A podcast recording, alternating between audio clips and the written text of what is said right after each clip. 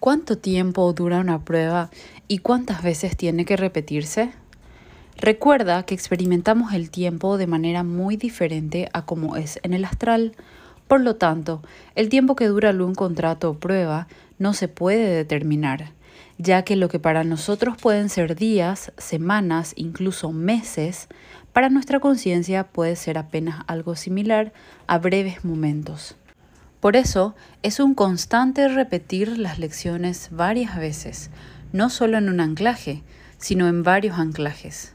Nosotros lo vemos como una eternidad y para ella apenas son unos días de lecciones. Otro punto es ver que ya estando integrados, que tanto nos esforzamos en observar lo que estamos experimentando, muchas veces nos ocupamos y enfocamos más en las vivencias y procesos de los demás que en nosotros mismos.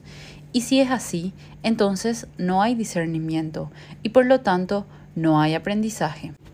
Y de nuevo, a repetir la experiencia ya sea igual o más intensa. De Magdalena Marina.